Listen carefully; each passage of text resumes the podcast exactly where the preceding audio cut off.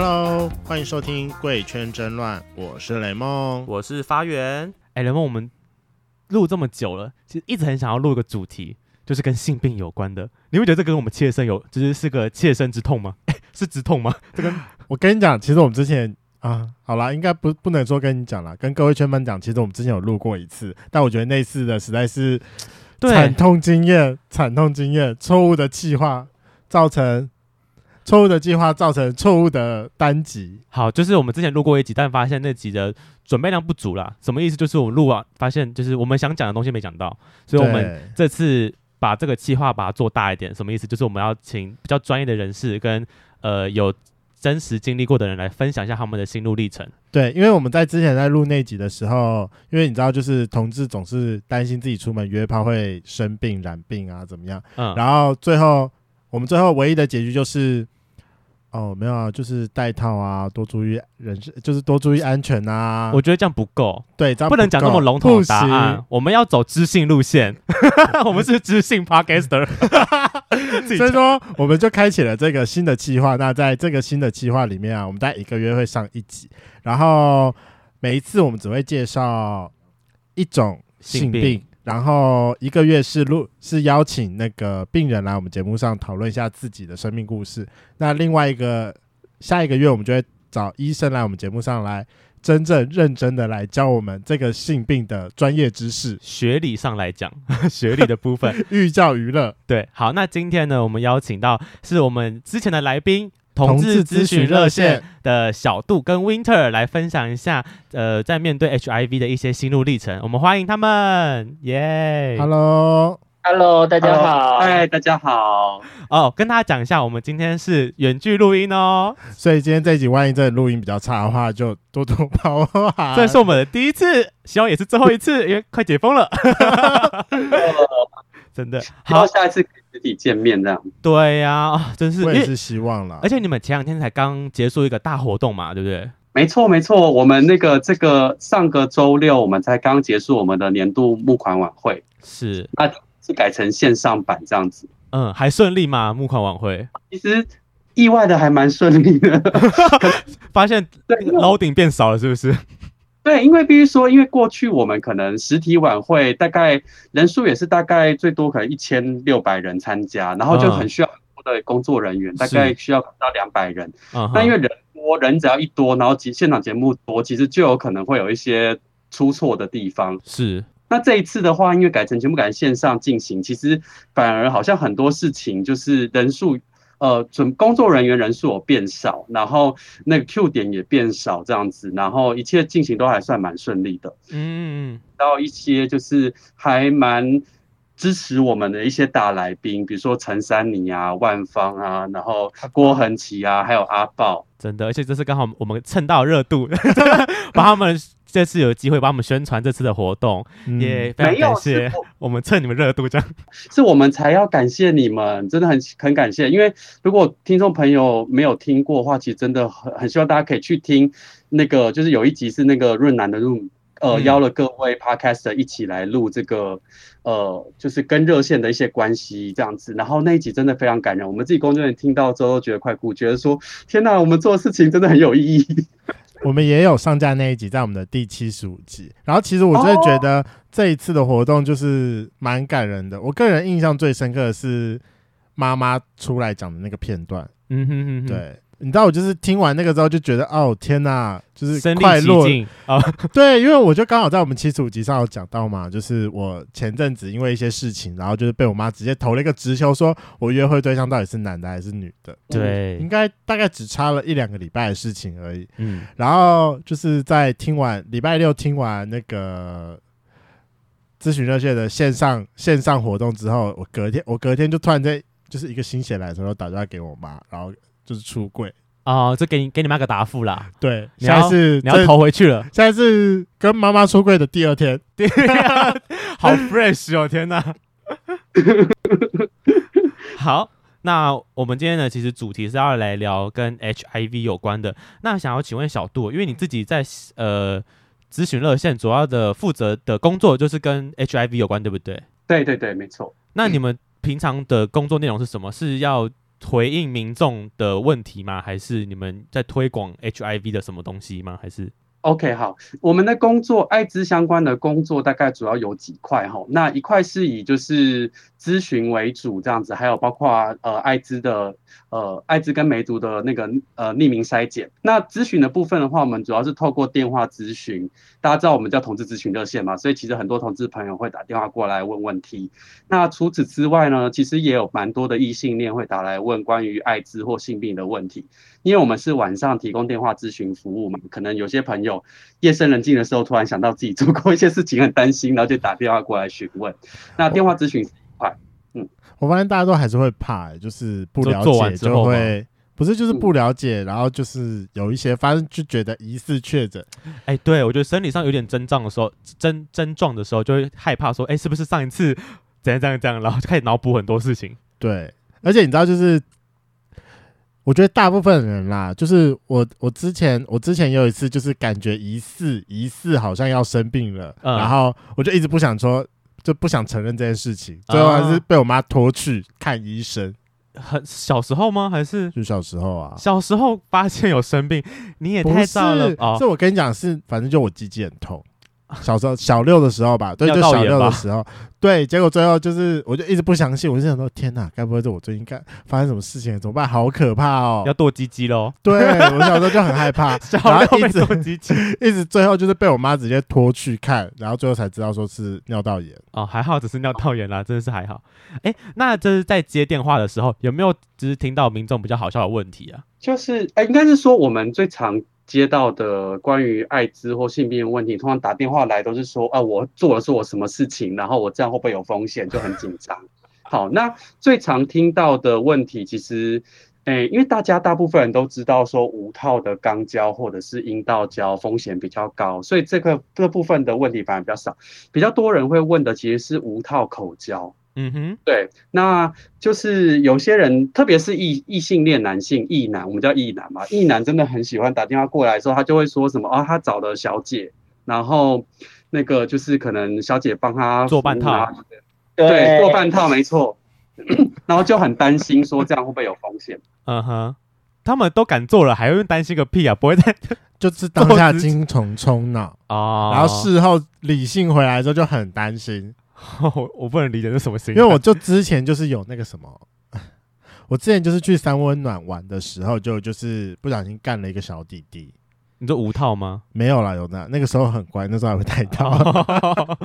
就那个时候就是干了一个小弟弟，然后干完那个小弟弟之后，首先就第一个就是他当下当晚就晕船，他就是硬要来我家睡觉。然后就好，那就算。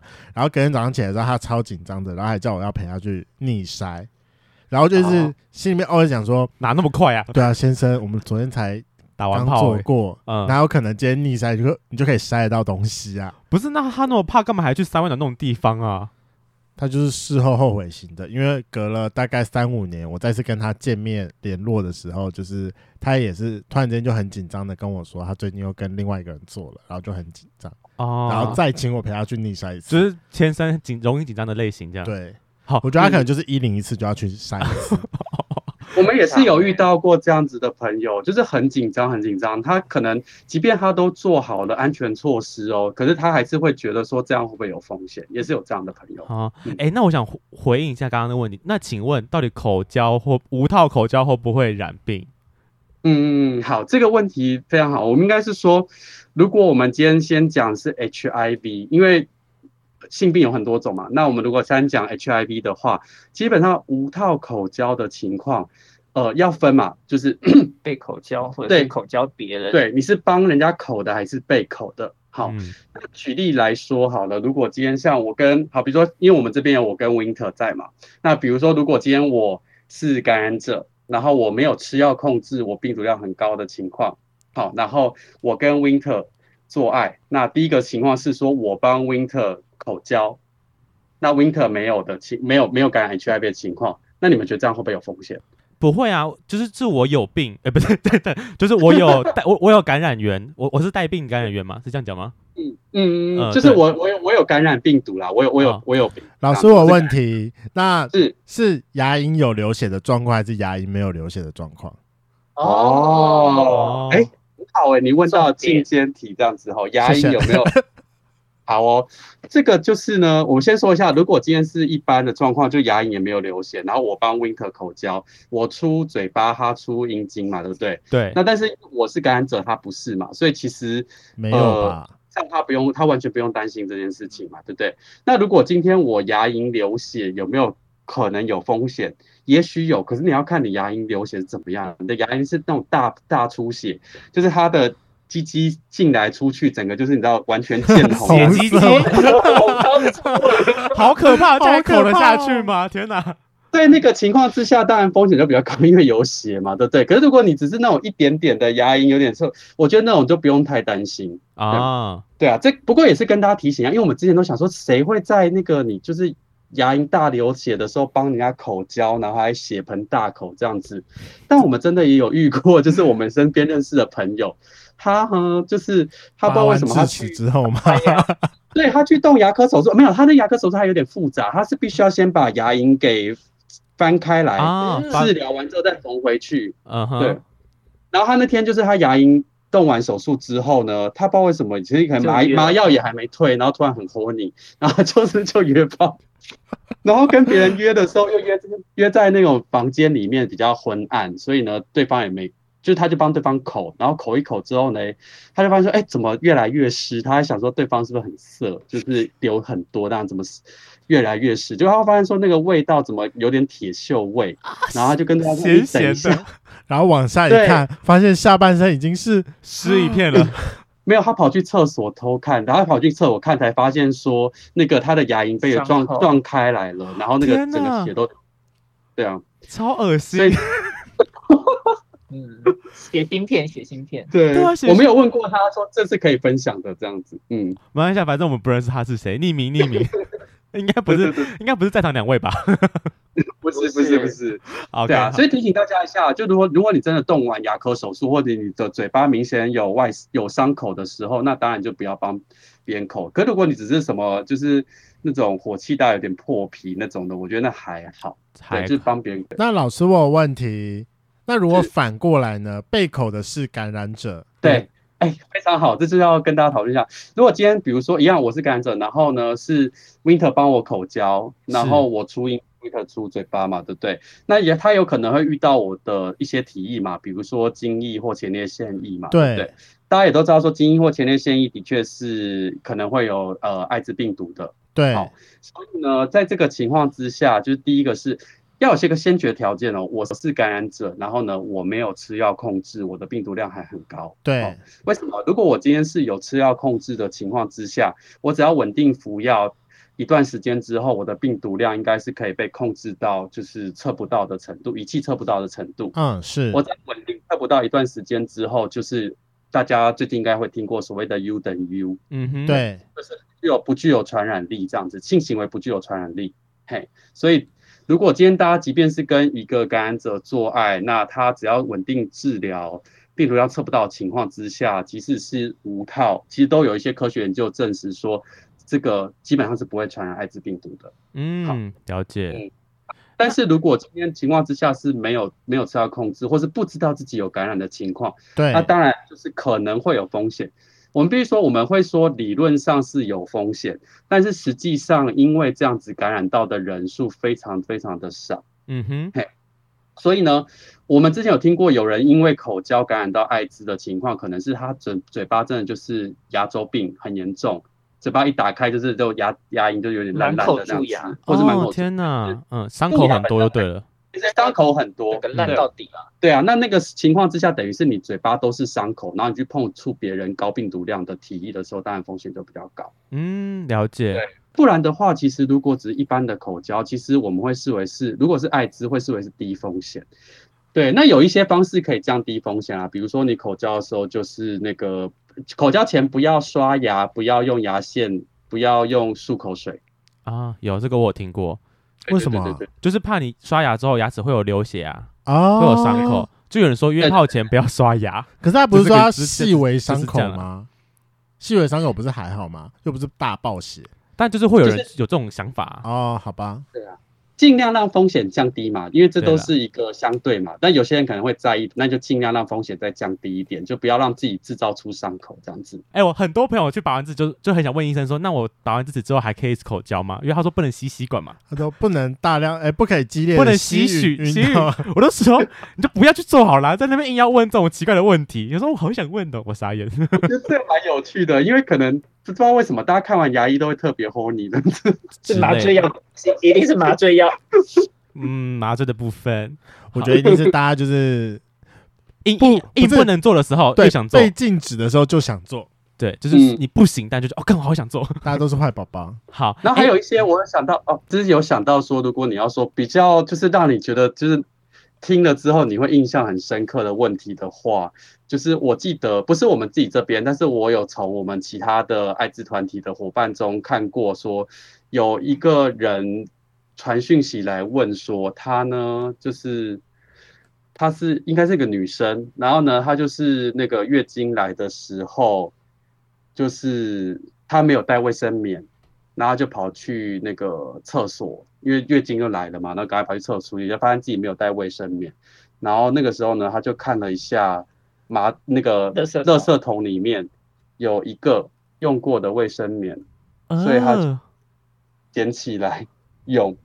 然后他就问说：“这样子会不会感染到艾滋？”真的，他怎么敢拿？就是有写在上面的感觉，是超脏啊！哟，这没办法。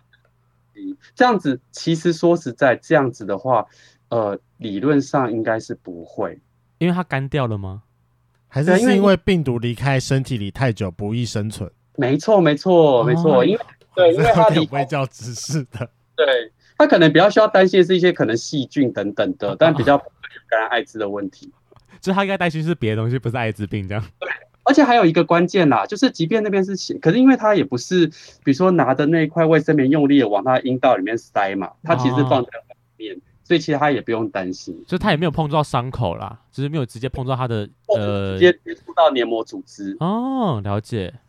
嗯，好，哎、欸，那有没有什么其他听到就是大家对 HIV 的一些迷因？或是一些错误的认知啊，迷因嘛，我常接到一些奇妙的电话，是他觉得，呃，他碰到一个看起来比较娘或看起来比较 gay 的人，他就会担心自己会不会被感染到艾滋。嗯，你说牵手会怀孕这种概念吗？对对对对，对，有为什么？就是会啊，像看起来像 gay 的人，是不是就会有艾滋啊？哦，哎、欸，这个。我妈就会这种觉得，就觉得 gay 都有艾滋，我我我敢呢？谁是谁说 gay 都有艾滋的？妈的！哦，啊、我还有常常听到的一些迷思，就是、嗯、跟艾滋病患，哎、欸，跟没有接受治疗的艾滋病患接吻，就是到底。会不会感染？这好像蛮常上厕所啊，共用马桶啊，嗯、这种。哦，对对对，这也是很常会遇到。哦，我真的之前曾经有遇过，有一个有一个来我们这边做筛检的，她是女同志，然后她就是说，因为她就是她的室友是男同志，然后跟他们出柜说自己是感染者，感染者。然后，所以女同志，因为女同志对女同志来说，艾滋离他们很远，这样子，所以就是他听到他们听到之后，虽然是可以接受对方是男同志，可是就开始担心说，因为比如说他们有一起用共共用浴室，然后可能洗澡的时候是有一个那种小的那个小小椅子，就大家可以坐在上面洗澡这样子，他们就觉得说，哎，共用那个我们一起坐在上面，如果对方屁股或哪里流血了，我们我们这样坐在上面会不会也有风险？嗯嗯嗯嗯。嗯嗯，类似像这种的，或是跟感染者一起吃东西、喝饮料等等，会不会感染？哦、那当然，对，正确答案当然就是完全不用担心，因为艾滋的传染途径非常特定啦，它基本上透过体液传染。那血液嘛，对不对？对对对，血液如果算广义的体液的话，血液是传染力最高的。嗯，另外男生的话就是精液跟前列腺液，然后女生还有阴道分泌物跟妈妈的乳汁。嗯，嗯，对，那另外就是可能。肠子的那个肠黏膜的一些黏液上面也会有，可是，一般肠液不太会流出身体里之外啦，所以可能性行为有可能会接触到这样子。对，嗯、大概这些体液是比较会有风险的。第一次听到肠液也会有、欸，哎，但你平常不会碰到人家的肠子吧？好啦，这个我觉得这应该是属于我自己的迷思，是因为一直有人跟我讲说，肛交会传染 HIV 的状况下，只有不只有在肛裂的时候。哦、说流血的时候吗？对，他说，假设说你在肛交的过程当中是没有受伤的话，就是基本上是算是没有体意上的接触的。哦，还是这真的是迷思？的确，如果讨论风险的话，我会觉得它是有风险，即便是对方没有受受伤的情况，因为、嗯、你不知道到底是有受伤还是没有受伤，这很难说。而且在摩擦的过程里面，嗯、那个黏膜就是一直摩擦，摩擦久了本来就容易变脆弱啊。对啊，所以其实那但是就是也是要讲一下说。呃、欸，以往我们都会想说，哦，就是戴保险套嘛。但其实现在除了戴保险套之外，还有事前的预防性投药，也有事防的预事后的预防性投药，其实都有很多工具可以使用。所以，即便是有些人想要无痛，他也是可以选择用，比如说那个 PrEP，像这样子事前预防性投药。你看吧，就可以我就是说保险套跟 PrEP 二择一吧。联盟就是个标准的吃事前药的推广者，我傻眼。那其实听下来，其实我觉得这个社会还是对，呃，艾滋会有很大的误解。对，刚刚其实很多迷因是大家会觉得说，哎，这样会不会中，或者那样会不会中？而且其实有非常多电影就是有在，我觉得有在，呃，把 HIV 这件事情就是恐怖化。就是我有记得我有曾经看过有一部电影，就是有 HIV 的病人，好像就是。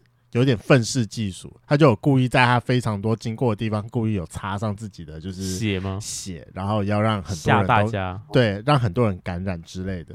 哦、呃，就是听到这边，我觉得说，天哪，那如果真的自己身为呃 H HIV 的感染者的话，会不会其实很辛苦啊？因为我觉得我们算是受过高等教、高等呃，这什么性知识、性呃。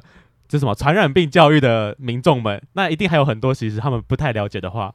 所以说，我们今天这一节目的就是，我们今天邀请了一个感染者，然后来我们节目上讨论一下，说他从感染之后到现在的生活心态上的转变。那我们今天非常感谢 Winter 是愿意来我们节目上跟我们分享这一些，因为我一直觉得说，应该会大部分人都不太会愿意讲自己就是生病的状况。嗯。哎，我这样讲会不会没礼貌啊？一直说生病，不会啦，对我来讲还好哎。他刚那个不会感觉很无奈，不会啦，不是无奈，是呃，我已经感染二十年了，嗯，所以这个东西对我来讲，它是我生命的一部分，嗯嗯。那我如果这二十年来都还那么一直抗拒别人说我生病或怎样的话，那我就觉得我这二十年是白活了，嗯，所以我是我我。觉得不管是怎样的人，他总要面对自己生命的议题嘛。那我觉得我就是有在努力的去面对他，所以我讲我生命什么我都觉得 OK 啊，因为这确实是我现在的状态。嗯哼哼，老师我有问题，因为我上次 看过你本人，我觉得你的你的样子最多三十几，但我猜是二十几。对，好天哪，那天不是。戴口罩吗？他可能是你最后有拿下来一下，不是吗？哦，你说拍照的时候吗？对啊，那我就一直在想说，已经染病二十年，请问一下是几岁的时候？啊、呃，我感染的时候是二十三岁。嗯，你你保养的很好哎、欸，天哪！哦，谢谢谢谢谢谢。我刚刚听到二十年，我说这是资深感染者的概念吗？也没有很资深，有有有比我更前面的前辈。我觉得我很幸运，是我因为我感染的时候，呃，已经有鸡尾酒疗法的出现。嗯，哦，有这个我有听过，嗯、在我对以前在念教育的时候就听过说，啊，鸡尾酒疗法好像就是算那阵子比较有效去压呃抑制控制，控制病毒量的一个新型的治疗方式嘛。没错，对，嗯，哎、欸，那你当时是怎么发现自己感染的？呃，我当时是当兵的时候，一开始新训，新训的时候他要体检，哦、体检就是一进去他就会体检，就是一般兵，那他体检的时候就验出来啊阳性。哦，这么冲击的状态下，你完全没有想说会是这个时候被发现？对，没有准备。哦，这真的是没有准备。嗯、可是那在当兵之应该说知道之前，身体上有什么呃异状吗？或是？警讯让你发现说，哎、欸，身体其实发生一些状况了。完全没有，完全没有，就没有感觉。哦、对，哦，所以你也不确定是哪一次造成的。嗯，对。你有曾经纠结过这个问题吧？嗯，可能就一开始的时候会纠结一下，但是我记忆力不好，我也想不起来。看来人生历越丰富啦。那我蛮好奇的，得知的当下的想法是什么？哇，呃，因为他一开始不是用哦，你有 HIV，他一开始先用一个比较婉转的说法，哦，你可能有其他的疾病。嗯嗯，所以一开始就想说，哦，真的吗？真的是这样吗？会会不会是他们搞错了？嗯哼，嗯哼，但后来想想想说，哎，会不会其实那时候就是想一想才想说，会不会是有可能是 HIV？就一开始还没没那么想，真的是过了一小段时间之后才想说有没有可能是 HIV？然后到后来才有人跑过来跟我讲说，哦，就是在没有其他人的状况下，就是来跟我讲。哦，所以说你收到通知单上面是怎么写的啊？我蛮好奇的啦。呃，也不是通知单呢，是那个嗯，兵役科的，应该就是什么告知吗？也不是，是我那时候已经在军营里面了。哦哦，对，我的整个人在新训中心里面了，所以那个时候就是呃，可能上课回回到回到那个连上的时候，就是。连呃是连长还是排长？不好意思，我记忆力真的不好。反正就长官突然就是态度很差的，就说要叫我赶快把东西收一收，然后去那个医务室那里去啊，就不用再回。那个长官请你去医务室，然后医务室那边的可能兵或是长官跟你告知这件事情的嘛？那个时候，呃，应该是这样，因为我根本就记不清楚谁是谁。对我来讲，那些人就大家都长得好像。OK，没有问题，好，没关系。我们知道军中就是一个复制人世界。对对对。那你当下得知了之后，你有没有想要去找谁倾诉，或者是 talk talk？我当下还好，因为被关在军营里面，你也没有办法找谁讲。而且我那时候被他们是把我叫我去隔离隔离房，就是我自己一个人住在那个房间里面，所以我其实完全没有对象可以说。天哪，他们你还先被隔离？啊，二十年前的台湾艾滋还是不熟吗？那个时候他们就是军营知道这件事情之后，对你的态度是怎么样？他们就是除了把你做隔离之外，会不会呃？态度对你很差，或是用一些异样的眼光来看待这件事情啊？我觉得还好，是他们就放着不管，一部分是放着不管，然后有有有一个不知道是什么人有来跟我聊过，嗯，他就跟我聊了一下状况，然后就这样，然后其他时间就就放给我，就是在那边自生自灭。我觉得比较好的是，呃，因为。他还要再复检确认到底是不是，所以在复检的过程里面有有班长陪着。那我觉得我的班长很好，是他并没有对我露出什么鄙夷呀，或者是歧视啊，或者是态度不好。他其实还感觉就是还蛮照顾我的样子，嗯，还叫我就是不要就是就是放心之类的，嗯，所以我觉得那个过程里面其实也有好的地方是，哎。有人他好知道我可能是这个状况状况，但是他并没有特别的害怕我。嗯嗯，哎、欸，在那那个时候知道自己的呃 HIV 阳性这件事情之前，呃，有去了解过这个疾病吗？你当时没有哎，我印象最深刻，在就国中健康教育的时候有讲到哦，所以那时候其实自己对这个疾病也是一知半解。嗯，对，因为那时候台湾的病例数不像现在这么多，其实你真的很难想象这件事情会。在自己身上。发生，但是也也不能说完全没有想象到，是因为，呃，以前大家都说同志会有艾滋，那你那时候也有一个想法是啊，就有人家大家都这么讲，那就有了就有了。哦、我觉得有有一点放弃的状态，有点消极、嗯。所以你当下知道自己确诊之后的态度就有点是 半红一诺啊，啊、呃，消极型消极型接受，还是你有打算开始积极治疗，或者是不想面对自己？这件事情，反正我就离开军营之后，我就没人知道了，没人知道，我就继续去玩我的。你是哪一种？我是随缘。什么意思？随缘就是呃，好，因为我我那时候很很突然的就接受到这个消息，那一直到到验退，那这过程中，因为你在军中，所以都是所有东西都是被动的。对，嗯，就出来之后。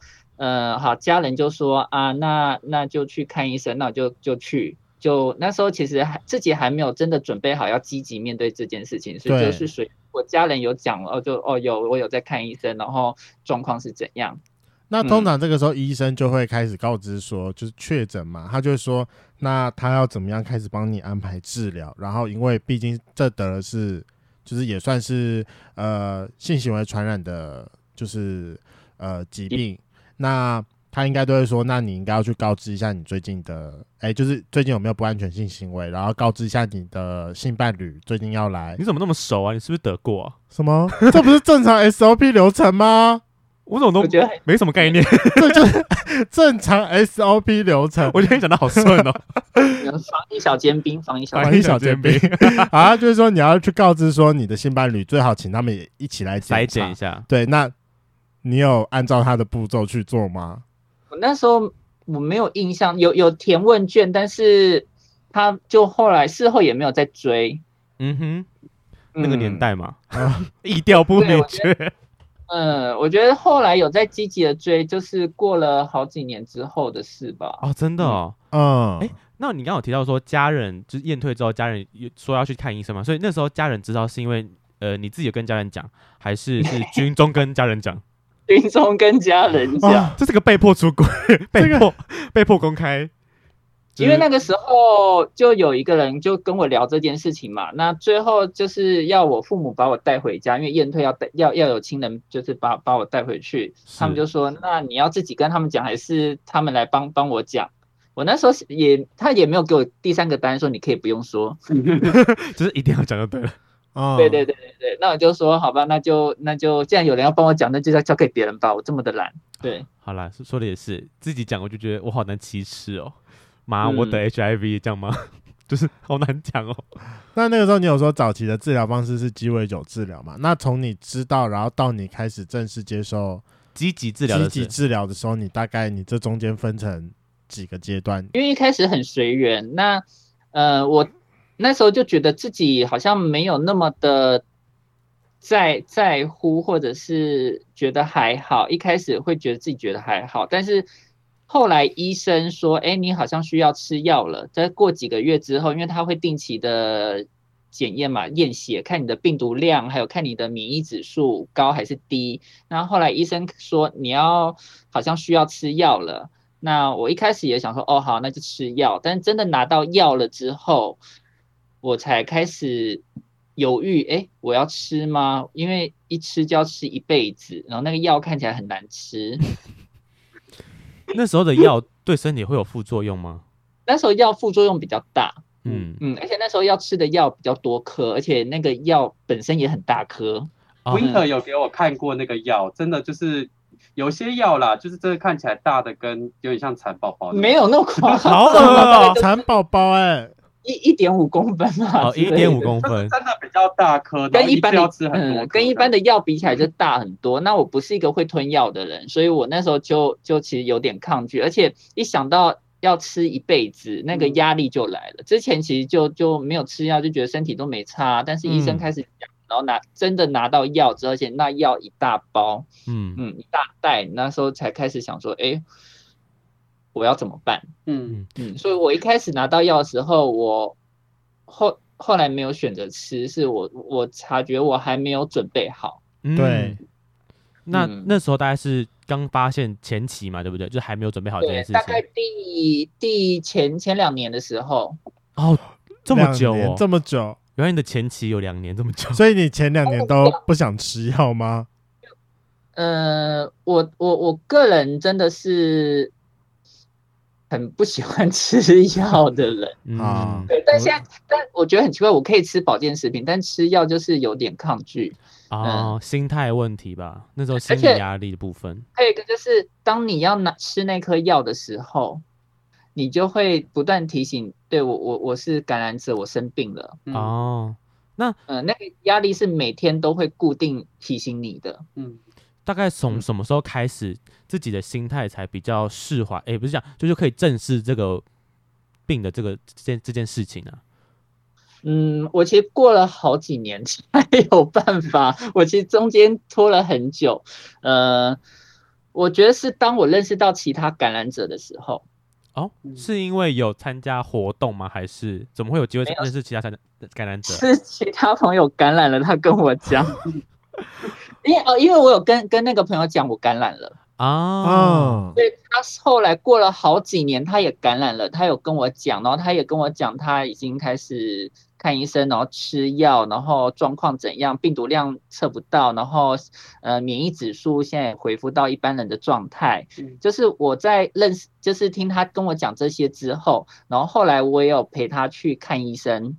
嗯嗯，就陪陪他看过几次医生之后，我自己觉得，呃，我也该面对这件事情，因为我真的拖了好多年。嗯嗯嗯，对，那既然他都。我的朋友都可以这样子，呃，这么快进入状况，而且他他的吃药效果那些都很好，那我也可以，我我觉得我也可以接受这一切。而且那个时候我觉得资讯比较多一点，我陪他看医生的时候，那个医院那边有放一些艾滋相关的卫教东西，然后也有一些治疗的手册，嗯、那我其实有带回家看看一看之后，我觉得我比较心安了，我比较了解这个这这个 HIV 这件事情之后，我觉得就好。就我去看医生，然后我去吃药。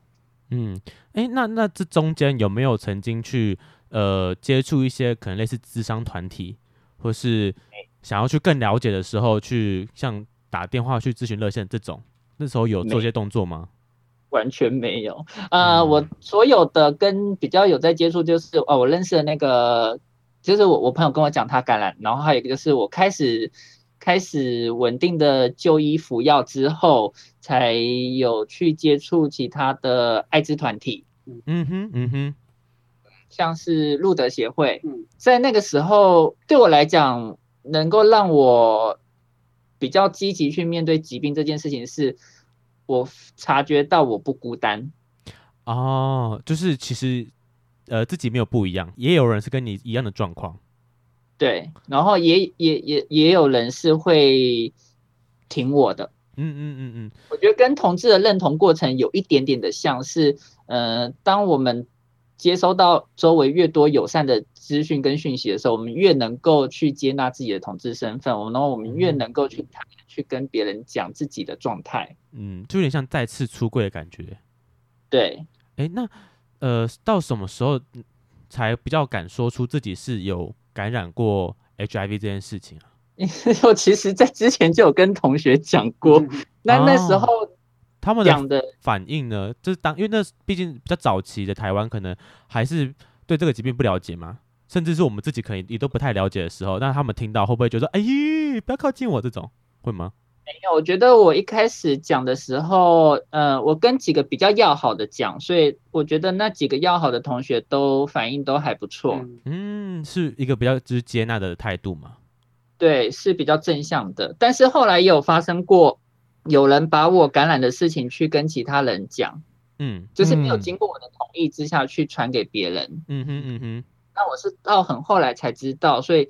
呃，当我发现到有人把我感染这件事情去到处讲的时候，我一嗯有一段时间其实也是对于友谊呀或者什么东西，其实也是呃有点受伤。嗯嗯，相信其实受受很大伤啦。嗯、对，那我也是过了很久才比较恢复。嗯，因为我也是到近期我才知道 U 等于 U 这个词的。那以前鸡尾酒疗法是有办法控制到 U 等于 U 吗？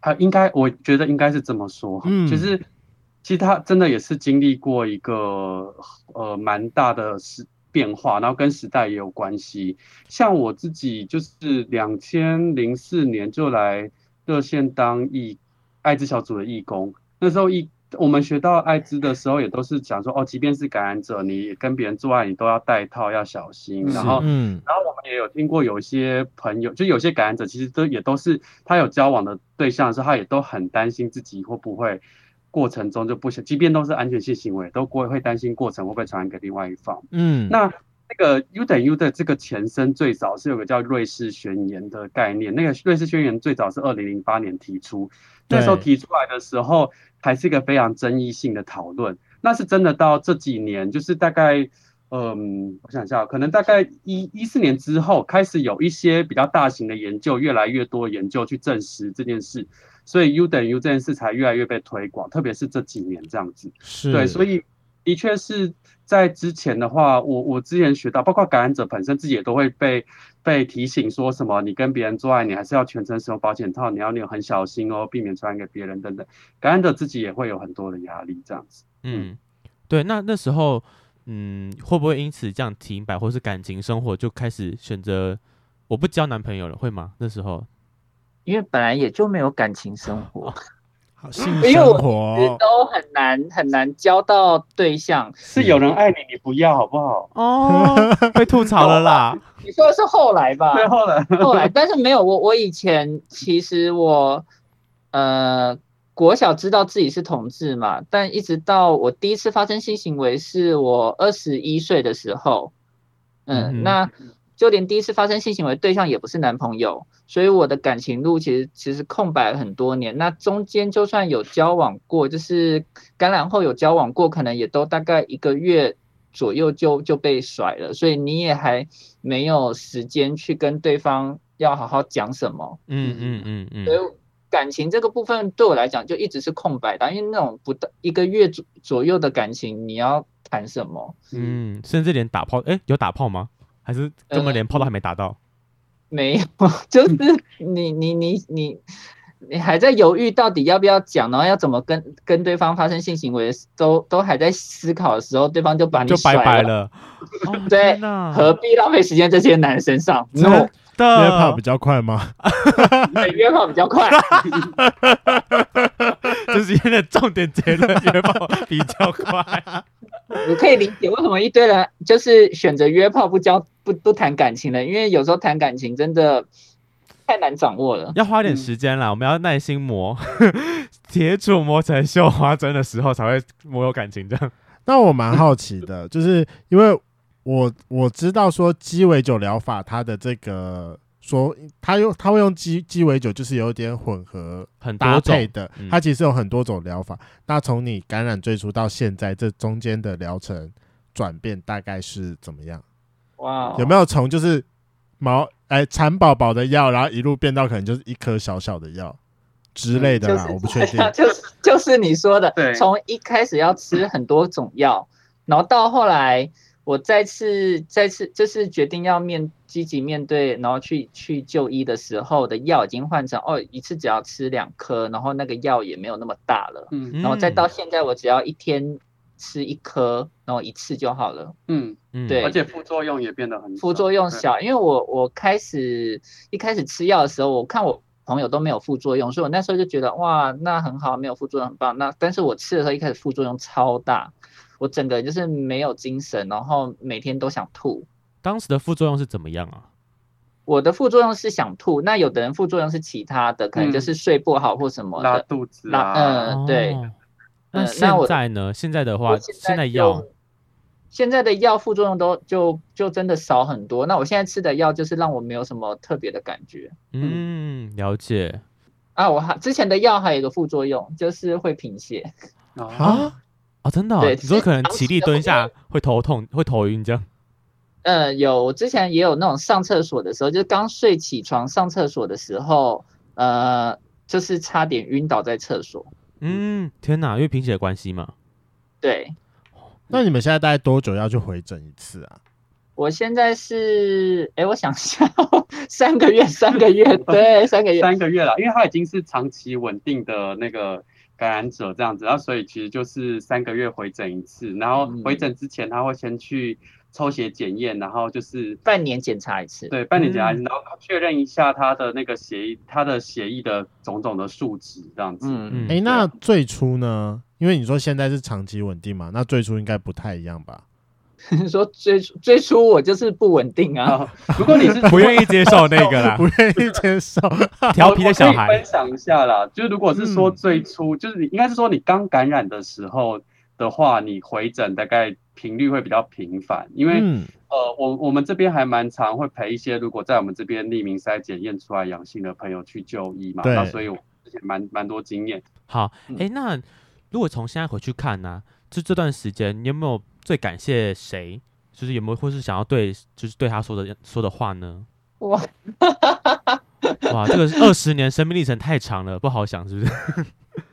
我还要感谢那个当初跟我出柜，他也感染的那个朋友，嗯、因为呃，要感谢他，是因为他让我有机会去好好的重新认识 HIV，然后让我有机会好好的面对自己的疾病，嗯嗯，让我有机会进入到医，重新进入到医疗，好好的去治疗自己，嗯嗯。那如果现在有可能已经刚感染的 HIV 的年轻弟弟们，开始会觉得彷徨，你会有想要对他们说什么话吗？哇哦，只想要揍年轻弟弟们，为什么？没有啊，他们就是年轻肉体正好，所以不用担心什么。就出一个好直接哦。这边有一位嫉妒的阿姨，这样子，就说我曾经也年轻过了，在那边。我觉得他们可以先。好好的想自己在怕什么，在担心什么。然后我觉得现在资源很多，是现在通讯很方便。那有热线，有路德，有全处，有有这些艾滋的团体，嗯、呃，还有感染志，这些上面都有资讯可以看。他们可以先去，呃，看了以后，或者是找这些团体的去聊聊之后，然后再决定自己下一步要怎么做。嗯嗯，像我之前遇过个朋友，他的状况。哎，应该是什么？去年还前年的事吧，就是我比较最近的事情而已。那时候我是去医院看他，因为他自己也是感染者，然后但因为中间有停药，然后好像有一次感冒嘛，导致他的肺炎有比较严重的就是疾病的症状，然后我才意识，就是那时候，因为我以前对艾滋感就是的印象就是只我只是知道说，哦，我要做好预防，然后这个疾病不可怕，好好吃药，其实就可以跟正常人一样生活。这想法是这样，然后看到他发现说，哦，天哪，原来。真的，这个疾病是这么的可怕，是因为一个小小的感冒是可以引起这么大的一个症状，他甚至到住院需要去做手术，然后好像做一个礼拜以后，他才能好好的出院，然后再继续吃药去降低他的病毒量，这样。嗯，对，对，应该是说，因为你刚才提到了嘛，这位朋友他停药嘛，对，对，如果现在是感染者有稳定的服药治疗。长期稳定的控制住那个病毒的话，基本上那病毒量会到很低很低，然后对身体也不会造成影响。其实那个健康程度就跟没有感染的人其实基本上是差不多，平均寿命也差不多，所以其实是都可以好好的活着，然后健康的活着。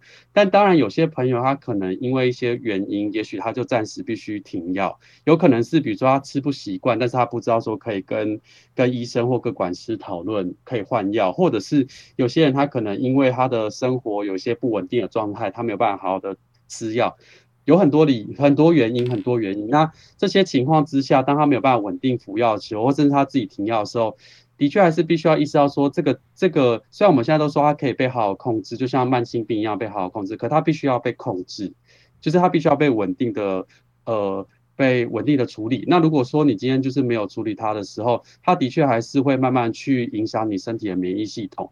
那免疫系统就是让我们身体不会生病的一个很重要的一个关键嘛。如果说你今天免疫系统变得很差的时候，你的确就像刚刚那个发言提到说，因为那个就是可能只是一个感冒就变得很严重的肺炎这样子，的确是有可能。那台湾虽然现在台湾现在大概有。存活感染者大概有三万四千多多位这样子，好，然后，然后，呃，蛮多人都是活得很健康，就是稳定的治疗，然后稳定的生活嘛。可是，比如说台湾其实每年也都还是有人，虽然人数越来越少，可是每年还是有人因为艾滋而过世。那最大的情况就是太晚发现，或者是发现之后没有办法处理，不去处理。那发现之后为什么不去处理，又没办法处理嘞？很多人其实还是会焦虑于那个，好像变成感染者之后很多压力，不知道怎么跟身边的人讲，或者是讲了之后会不会被排斥，或者是会不会遇到很多上面，比如说被歧视等等，然后大家就会很多很多焦虑，然后就觉得说，那我干脆不要去面对他，不要去，我就没事了。对，可是其实那个久了之后，身体就是 会。对，身体其实就是很诚实嘛，身体其实就是会没办法面对，因为现在还没有办法，你完全不去治疗这个感染，然后它就会自己痊愈，目前还没有办法，所以呢，在这个情况之下，其实还是必须要慎重去看待这个疾病这样子。对，那其实听下来，定期筛检其实很重要，对不对？因为如果我们真的，就算中间有发生呃不安全性行为，但如果我们没有去筛检，其实我们也不会知道我们真的感染这个疾病。嗯，那你有没有推荐说大概多久要去做一次逆塞，或是比较适当的时间？其实就是要看你的性行为的风险高低，还有你多久发生一次有风险的性行为。你知道这两个月我们都忍好久了呢。哦天哪，两个月都没有出去了，好乖哦。非常棒，非常两位主持人非常棒，就是有忍住这样子。对啊，那如果说你今天是就是比如说你。一两个月才做一次，或是你半年才做一次爱这种，那你其实你大概一年检查一次也就 OK。而且如果你都有安全性行为的话，对，如果你都有安全性行为的话，嗯、但如果说你真的是很频繁的，比如说好，比如说好，你一个月可能做个十次，然后你可能有五次有戴，五次没有戴，在这样的情况下，我说戴保险套，那你也没有。就是比如说 prep，那在这样情况之下的话，那我们就建议你可能比如说，可比如说三个月就验一次，你确定一下你自己的身体状况。那如果真的有了，就赶快治疗。嗯哼，了解。好啦，那就今天感谢小杜跟 Winter 来我们节目上分享。那今天听完之后就觉得说，其实。艾滋病它这个疾病，就是你及你尽早发现这个疾病，然后开始做积极治疗的话，其实是你可以把你的病毒量控制在不会传染，而且你的正常寿命跟身体状况都会跟正常人一样的。嗯，对，我相信其实我们的圈粉都是跟我们一样受过高等性呃，这是什么呃传染病性传染病的知知识教育过了，大家应该是不会有这种奇怪的迷因吧？哈，那没关系，如果不了解的话，那就是每个月定期收看我们这个系列。对。好了，今天的节目就到这。如果喜欢，请记得帮我们按赞、订阅、加分享。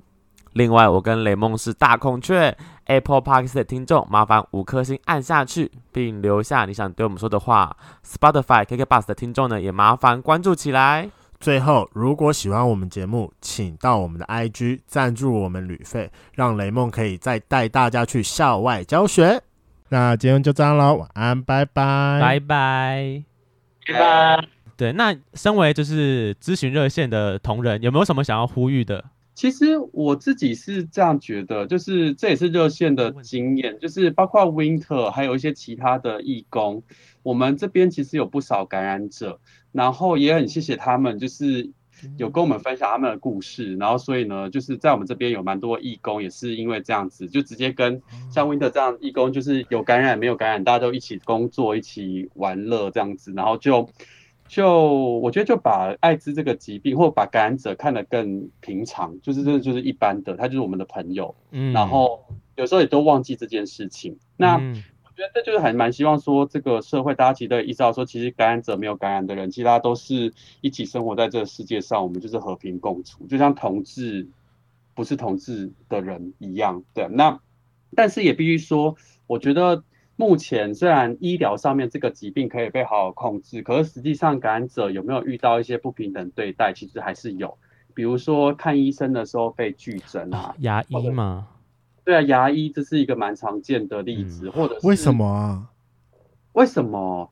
啊、我们很 想问，我很想问医生们为什么？对，我们很想问医生们为什么？最后我额外插一个问题，我们有粉丝要询问问题，就是我们想要问说，假设说啊，就是你是感染者，那你觉得你应该在什么样的阶段跟你的另外一半说，就是其实我是公开这件事情吗？对。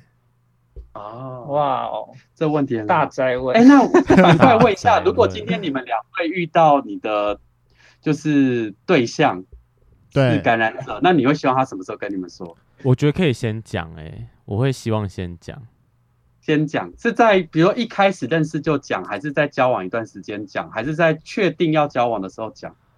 呃，交往确定要交往之前，嗯哦，哎，可是这样会不会这样好像搞得我好像会。